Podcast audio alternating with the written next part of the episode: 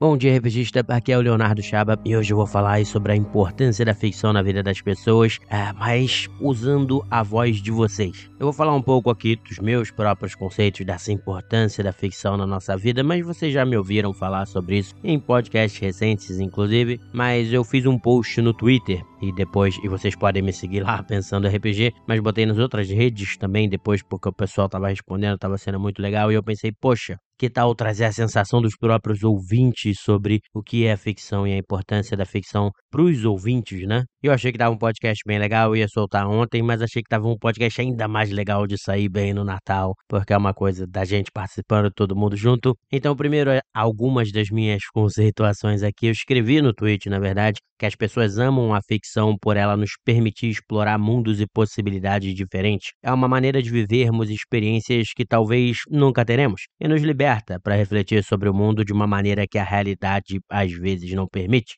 E essa para mim é uma, uma questão muito importante, porque até num livro que eu escrevi, uh, que é a nova posição da ficção na pós-modernidade, bem antigo, uh, eu falo exatamente também sobre isso, que a ficção ela traz também uh, dentro dos seus universos a sua própria verdade, as suas relações de poder também, e isso é muito importante, porque como ela, ela traz algumas verdades, as pessoas às vezes experimentam essas verdades sem necessariamente perceber, né? E, e às vezes levam para sua vida, para a vida real. Então é por isso que a ficção também é muito importante para transformar a sociedade. Então, é porque que tem tanta batalha, né, de, de que você pode fazer isso, você não pode fazer aquilo. É, se a gente tem que ter mais representação dentro da ficção e a gente tem que ter exatamente para você poder trazer essas experiências diferentes, essas verdades diferentes, como diria Foucault, né? Porque a batalha pela verdade é uma batalha pelo poder também. Então, se você compra que uma determinada coisa é verdade, né, é, isso muda, na verdade, a forma como você vê o mundo. Então, através da ficção, a gente pode experimentar muitas verdades, vamos dizer assim, que é uma coisa já bem pós-moderna, né? Que é essa multiplicidade de verdades em vez de você ter uma verdade só, que é o que a filosofia buscou pela maior parte do tempo. Então, você pode experienciar isso e isso muda a gente, altera a gente. Então, por isso a ficção tem uma importância muito grande dentro da sociedade. Eu não tinha falado tanto sobre isso em podcasts anteriores. Eu foquei mais também na questão que é a que eu quero trazer aqui no podcast, que é a importância da ficção pra gente, como um indivíduo. E como eu expliquei num podcast bem recente, em geral, essa importância vem para responder duas, né, dois problemas, que seria o do indivíduo pós-moderno ou do indivíduo moderno. O do indivíduo moderno, sendo ali você poder usar a ficção para sentir mais essa liberdade, para poder se sentir livre e experienciar essa liberdade, coisas que você não poderia experimentar no seu mundo, né, real, vamos dizer assim. E o mal-estar, né, da pós-modernidade seria você experimentar, na verdade, a segurança. Você ir para a ficção como um lugar seguro, é um lugar para onde você pode fugir e se refugiar e se sentir mais seguro ali e, e ter essa experiência e poder fugir um pouco dos problemas também, etc. Então, é, essa questão da segurança, de você sentir uma segurança na ficção, isso, é claro, são hipóteses, no fundo eu estou falando aqui de teses e teorias e etc. É, e será que isso é verdade no mundo real? Então eu fiz essa pergunta, como vocês veem a ficção lá no Twitter em várias redes sociais. Eu vou trazer algumas respostas de vocês para que vocês tenham a palavra e a gente veja algumas das coisas que eu falei surgindo aí, né? Aqui, por exemplo, no Twitter, o maior romântico da Terra, é o Nick colocou aí, é, vem dizendo, cara, eu respiro fantasia e ficção, sou muito, muito apaixonado mesmo por isso. A ficção nos permite sair do cotidiano, do mundano e ainda assim trabalhar temas tão comuns na vida real. O que bate com o que eu acabei de falar aqui, né, da, dessa multiplicidade de verdade, de você experimentar uh, novos mundos e, e novas realidades e poder aprender com isso e modificar a sua forma de ver o mundo, né? Tem isso nesse comentário. Mas tem também essa questão da liberdade, né? De, de você experimentar essa liberdade. Então, tudo isso é muito interessante. O Hiro aqui disse também que enxerga na ficção uma oportunidade de passar mensagens, fazer pessoas entenderem conceitos, problemas e nuances intrinsecamente humanas que são ignoradas no mundo real por estarmos simplesmente acostumados. Ficção é a analogia perfeita para entendermos o mundo real. Bate de novo com o que? Com a abertura do podcast aí, é, falando também dessa relação com a realidade, como elas. É, a ficção muda a nossa forma de ver a realidade, assim como a realidade muda a nossa forma de ver a ficção. E aqui eu não sei exatamente o nick, porque só tem uma raposa e, e é arroba SSFDMT, um negócio assim. Mas enfim, então não sei necessariamente quem é. Mas o comentário é ainda vindo do Twitter, né? De que a ficção é uma forma de enxergar a realidade e sentir algo que, por muitos motivos, nós não podemos sentir. É poder sentir como é ser um jogador de futebol, sentir como é ter um amor verdadeiro, como é viver uma grande aventura. Todas as obras passam um sentimento que nós almejamos. E aqui eu acho que a gente vê de novo essa questão da liberdade, de experimentar coisas novas, né? Enquanto um outro comentário aqui do Old Guy Alexandre fala de válvula de escape. Muita gente falou sobre isso também. Essa coisa da válvula de escape, de se sentir, uh, de, de passar essa segurança, que bate muito também com essa questão do mal-estar da pós-modernidade. Você ter um lugar seguro para poder é, viver um momento ali é, legal, né? Dentro dessa ficção ou dentro de um jogo de RPG. Isso bate com um comentário lá da Victoria Miller também, que fala de uma fuga da realidade também, como o Old Guy falou aqui também da válvula de escape. E como eu falei, isso é uma coisa que se repetiu bastante, mostrando exatamente essa questão. A gente vê a questão da liberdade aparecer, mas a gente vê a questão da, dessa segurança também, né? De você se sentir seguro através da ficção, que é o que diz aqui também. A arte nem sempre é perfeita. Também no Instagram, que escapismo é a palavra. Então seria essa ideia também de você viajar e sentir essa segurança. Isso se repetiu bastante. E é interessante, então, a gente vê como, como bate, né, com o que a gente vinha conversando, estudando aqui, essas sensações sobre o que é a ficção e aí eu quero trazer um comentário que eu achei muito legal do Tom S.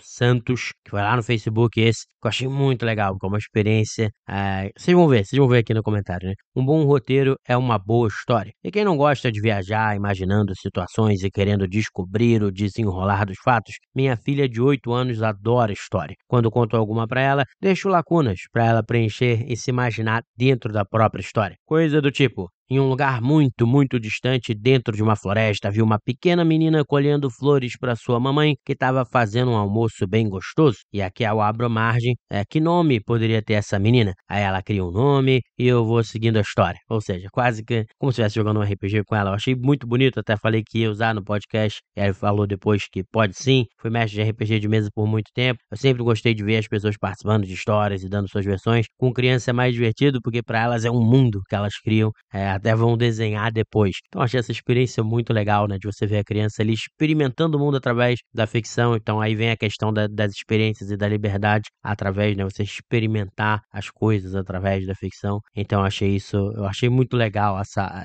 esse relato que ele trouxe. E dentro do Facebook também o Otto Suen é, falou que é uma maneira de poder ver além do horizonte, avançar mundos distantes, terras distantes, testemunhar a construção e ruína de tais lugares, ao mesmo tempo em que lhe é mostrado a glória e vitória por trás de cada uma das histórias de ficção. E aí é legal que é isso de novo, essa questão de você poder viajar, você poder experimentar coisas novas e ao mesmo tempo fugir um pouco da realidade e ter essa segurança. Né? Então é uma mistura, como eu falei, por isso que eu não faço tanta divisão entre moderno ou pós-moderno, mal-estar da modernidade ou pós-modernidade, que eu acho que tanto a liberdade quanto a segurança são coisas que a gente busca na ficção ao mesmo tempo, porque a gente ainda está numa fase de transição aí da nossa sociedade, ou talvez nunca saia, mas tanto a, a sensação de liberdade quanto a sensação de segurança eu ainda acho que é uma coisa que as pessoas procuram muito e aprender. É, a gente aprende muito através da ficção, como exemplo ali da criança, é, e é por isso que a gente precisa sempre pensar sobre a ficção, porque ela tem um efeito enorme sobre a sociedade. E a gente vê isso também nos comentários do YouTube, que teve bastante participação, com, por exemplo, Renata aqui, Renata Hajime, comentando que é como se tivesse no mundo meu, todo cheio de falhas, mas que eu amo e zelo. Então é aquela coisa, né? De, de, de aqui mostra talvez mais a segurança e tal. É o que o Patrick Santos fala, exatamente da mesma maneira, que ele vê da mesma maneira que eu, ah, sem falar que é uma ótima distração desse mundo cruel em que vivemos. Então a questão do escapismo, como eu falei, aparecendo muito. Mas tem outras pegadas interessantes também, como do Marcos Silva, que vê como uma forma de expressar o simbolismo que está no nosso inconsciente. Então isso também é muito interessante. Eu acho que isso acontece muito também. Não à toa, às vezes, muitas vezes nos jogos de RPG, a maioria dos personagens de quem está começando é uma versão, vamos dizer assim,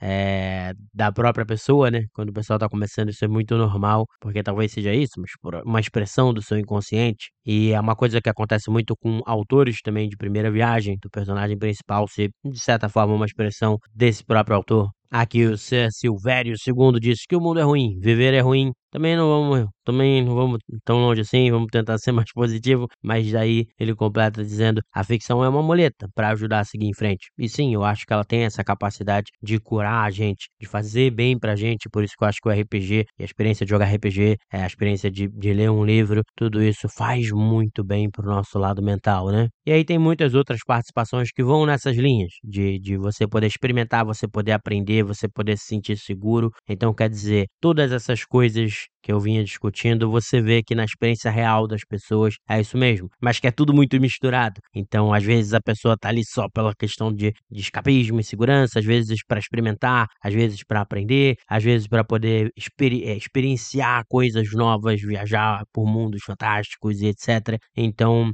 a gente vê como é tudo muito misturado, por isso que eu acho que essas divisões às vezes que você faz, é que você fazem, né, dentro da academia de, de pós-modernidade, modernidade, são erradas por isso, que a gente vive numa salada, uma mistura. Então a ficção responde a todos esses mal-estares ao mesmo tempo e ainda gera várias outras coisas. Mas eu acho que o que deixa claro também é o que eu falei no começo do podcast, que ela também serve para a gente experimentar, para a gente aprender e que ela modifica a realidade. Então é exatamente também por isso que é um lugar seguro, é um lugar gostoso da gente viver e poder relaxar por um tempo. Mas exatamente por a gente estar tá relaxado, é um lugar onde a gente está aprendendo o tempo inteiro, mesmo sem perceber. Então é por isso que a gente precisa também é, ter cuidado, às vezes, né, como criadores, também quando você cria ficção, para que, que seja uma experiência legal, para que a gente possa trazer também algumas ideias legais para o mundo. É, tanto é que um dos, um dos, meus autores favoritos é o José Saramago, que se você pegar, por exemplo, ensaios sobre a cegueira, é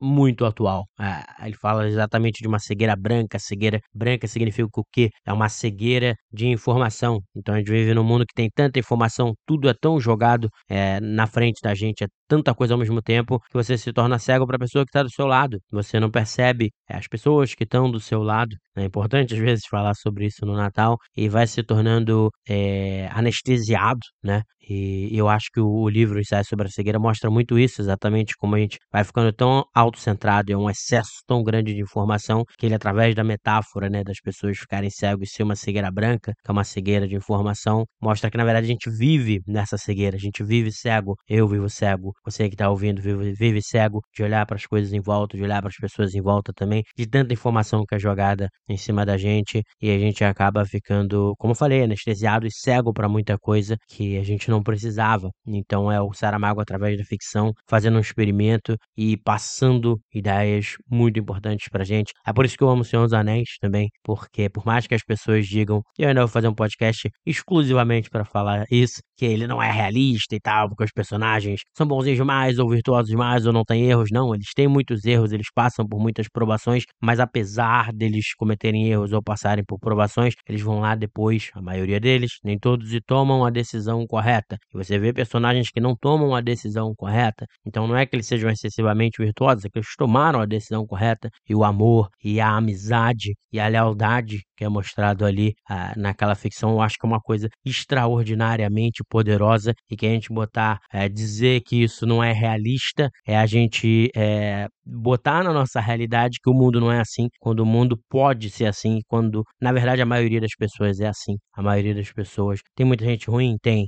mas a maioria das pessoas é boa, é leal e, e, e, é amiga, apesar de ter muita gente ruim também no mundo, mas não é a maioria. E quando você fala que Senhor dos Anéis não é realista, você está dizendo que a maioria é má, é ruim, é isso tudo, e eu não acredito nisso. Mas enfim, isso não tem a ver com a questão do podcast. Mas enfim, é, é podcast é isso, é para eu poder conversar com vocês, trazer as ideias de vocês e a gente ter essas conversações. Então vocês já estão sabendo que vai vir um podcast algum dia sobre os seus anéis, sobre isso que eu acabei de falar, mas tudo bem, é, é isso. Eu espero que vocês tenham gostado. Eu queria desejar um Feliz Natal para todos vocês é, e que esse podcast traga algo de bom para vocês aí no dia 24, no dia 25 e quem sabe para o resto da vida de vocês também e quis trazer bastante da participação de vocês. Então é isso. Grande abraço, pessoal, e Feliz Natal!